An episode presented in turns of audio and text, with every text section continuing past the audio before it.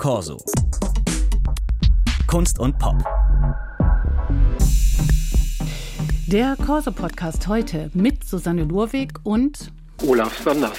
Und Olaf Sanders ist Erziehungswissenschaftler. Und zwar arbeitet er an der Helmut Schmidt Universität in Hamburg. Und mit ihm kann ich nun sprechen über Krieg in Serien, also über brennende Flugzeuge, sinkende U-Boote, rollende Panzer, dazu dröhnende Musik, kämpfende Männer und jede Menge Pathos. Kriege werden in Filmen und Serien häufig plakativ dargestellt, mal mehr, mal weniger subtil, aber häufig so macht es zumindest den Eindruck zum Zuschauervergnügen. Und Olaf Sanders hat mit Kolleginnen und Kollegen zu diesem Thema geforscht und aktuell ist ein Buch erschienen. Herr Sanders, vielleicht mal einstiegs direkt die Frage, wie definieren Sie eigentlich eine Kriegsserie? Muss da ordentlich gekämpft werden oder kann der Krieg auch nur am Rande ganz subtil vorkommen? Ja, das ist tatsächlich eine interessante und auch gute Frage, weil das gar nicht so einfach ist. Also man könnte jetzt sagen, eine Kriegsserie ist, wie man es beim Kriegsfilm auch machen würde, im Wesentlichen eine Combat-Serie, also eine Serie, die vorwiegend um Kriegshandlungen herum organisiert ist.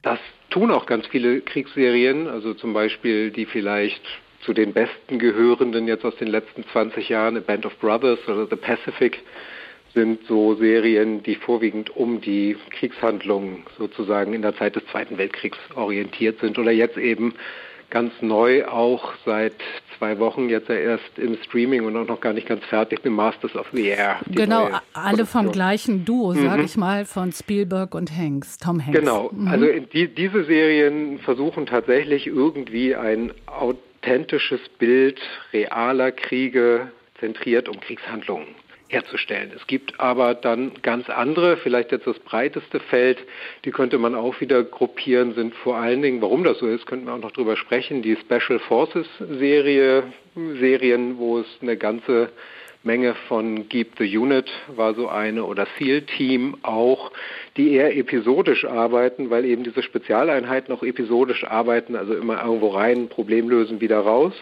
Und da wird zum Beispiel sehr viel deutlicher, das passiert bei anderen Serien auch, aber bei denen ist es eigentlich immer so, dass dann auch viel stärker thematisiert wird, was sozusagen zu Hause passiert. Also was passiert eigentlich mit den Familien solcher SEAL-Teams, Teamkämpfer. Äh, äh, und welche Folgen hat das für die Familie, wie sozusagen diese Soldatinnen und Soldaten dann im Einsatz sind?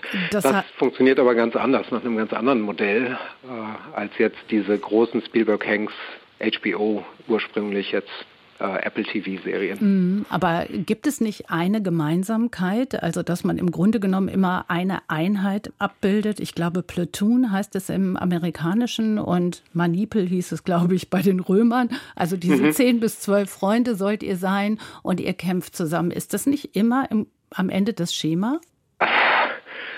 Also es ist mehr oder weniger deutlich. Ne? Also bei diesem Ziel-Team, ne, steckt ja auch schon in dem Serientitel mit drin, geht es tatsächlich um eine viel kleinere Einheit. Das sind eigentlich immer nur so sechs bis acht. Also bei Band, Band of Brothers sind es viel mehr, die viel stärker durchwechseln, weil das ja eine Serie ist, die jetzt erzählt sozusagen von der Ausbildung dieser Fallschirmjägerkompanie äh, über die Landung in der Normandie, über das belgische, die Bel Schlachten rund um Belgien, bis sie nach, am Ende dann Dachau befreien und irgendwann in Berchtesgaden enden. Und da gibt es natürlich sehr, sehr viel Austausch und auch sehr, sehr viele sozusagen beteiligte Charaktere. Also das, das ist deutlich mehr als der Titel Band of Brothers, also eine Gruppe von Freunden oder Brüdern irgendwie auch nahelegt. Kriege haben sich ja aber dennoch im Laufe der Jahrhunderte gewandelt und damit ja, denke ich, auch mal die Serien, also so vom Mann gegen Mann Kampf bis hin zum hochtechnisierten Töten durch Drohnen. Macht das auch einen Unterschied in der Darstellung oder greifen die FilmemacherInnen da immer wieder auf die gleiche Ästhetik zurück? Nein, die ändert sich. Und das wäre vielleicht auch noch eine Ergänzung. Also wenn man anfängt und sagt, wenn man Kriegsserie im engeren wie den Kriegsfilm äh, versucht zu definieren, dann geht es eigentlich um einen modernen maschinierten Krieg. Also wir haben zum Beispiel in dem Band, der jetzt erschienen ist, Krieg in Serie, auch einen Beitrag zu Vikings. Das ist im strengeren Sinne keine Kriegsserie, weil sozusagen das eben die Wikinger und deren Feindfahrten äh, thematisiert. Es hat aber durchaus Motive einer Kriegsserie. Genauso wie es andere Beiträge gibt, wo man sagt, okay, wir gehen in ein fiktives Geschehen. Zum Beispiel fragen wir, ist Battlestar Galactica oder Star Trek zum Beispiel, sind das eigentlich nicht auch Kriegsserien, weil sie das Thema Krieg thematisieren. Aber wenn man im engeren Sinne dabei bleibt, ist immer wichtig, okay, das geht um reale Kriege, sagen wir mal, seitdem es technische Waffensysteme gibt, 1860, 1870, also seit dem amerikanischen Bürgerkrieg eigentlich und der Gatling Gun, also dem, der Vorform des Maschinengewehrs, bis in die Gegenwart. Das wäre jetzt sozusagen die engste Form. Und dann kann man das eben erweitern, indem man sagt, naja gut, ist das Muster nicht vielleicht einfach alt? Also haben wir da ein Muster, was wir immer schon hatten und kann man dann nicht auch auch weiter zurückgehen, kann man auch in die Zukunft ausweichen. Aber dann kommt man natürlich eigentlich in andere Genres, dass man dann eher schon so einen Historienfilm oder einen Science-Fiction halt genau. hat und als Serie auch. Aber das sind sowieso, also alles in allem sind es, glaube ich, Fusionen, die immer deutlicher werden. Also bei diesen, ne, also auch Kriegsserien und Familienserien. Also es sind, genau, sind so Mischungen.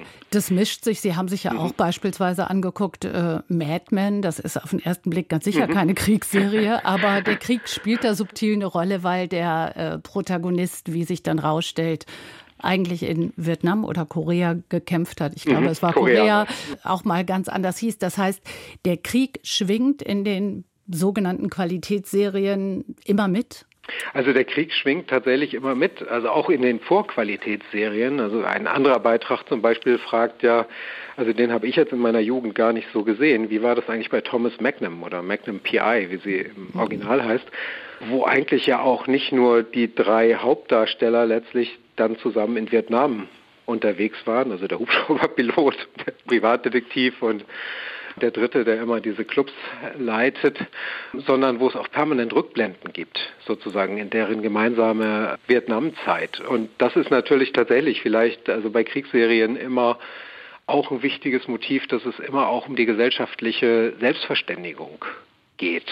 Und das führt auch dazu, dass vielleicht die am stärksten in Kriege und die Kulturindustrie zugleich involvierten Nationen, also das vorwiegend amerikanische Serien sind. Also es gibt dann ganz wenige. Es gibt ja inzwischen auch über den deutsch-dänischen Krieg eine sehr schöne Serie.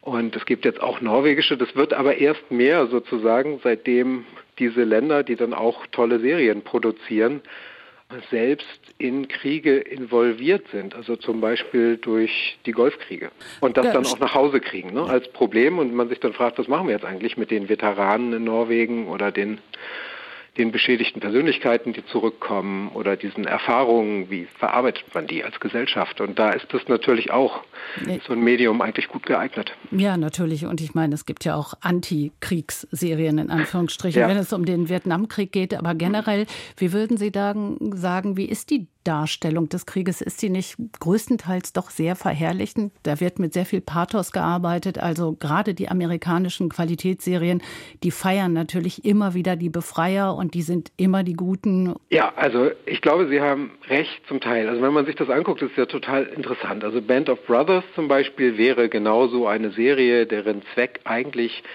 war einer Generation, die in den USA auch The Greatest Generation heißt, sozusagen nochmal ein Denkmal zu setzen, weil die eben aus der, der Selbsterzählung losgezogen sind, um die Welt vom Faschismus zu befreien, was ja erstmal ein tolles Ziel ist.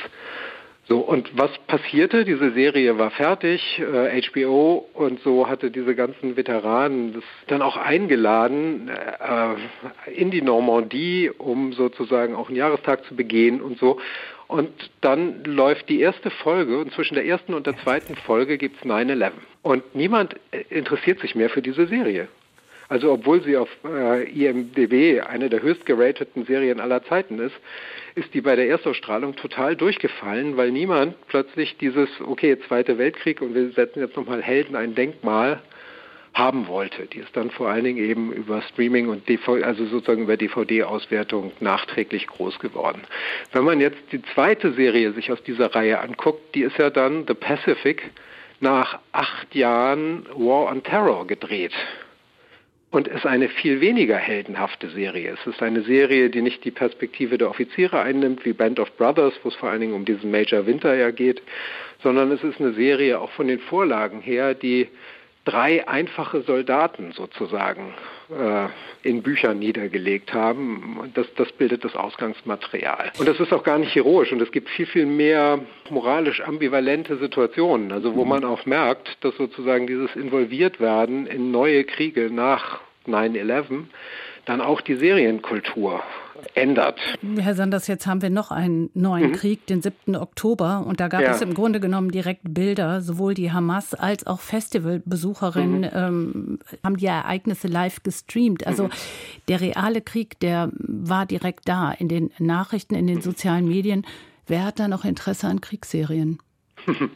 Also äh, vielleicht ist es tatsächlich was altmodisches. Also es wird ja jetzt bei Masters of the Air, also dieser neuen Serie aus dieser Trilogie sozusagen, äh, auch diskutiert, ob die nicht völlig unzeitgemäß ist. Und das ist ja jetzt nicht nur, auch vorher schon, also es gibt ja immer mehr Bilder auch von Helmkameras, zum Beispiel aus dem Ukraine-Krieg wo Menschen real sozusagen äh, verfolgt werden können, während sie kämpfen. Also wir sehen, was die Leute sehen. Und naja, das ist natürlich eine andere Dimension von, von Authentizität und Schrecken, in der es allerdings natürlich viel weniger um Erzählung geht, was bei Serien ja immer noch eine Rolle spielt, also Erzählung und Reflexion, also Bearbeitung von Material, ein Interpretationsangebot stiften. Das, glaube ich, ist der Unterschied. Wobei ich generell denke, also für mein Gefühl jetzt ist die Zeit, in der sozusagen auch diese, Sie haben es ja auch schon so genannt, das, das Qualitätsserienzeitalter auch ein bisschen zu Ende.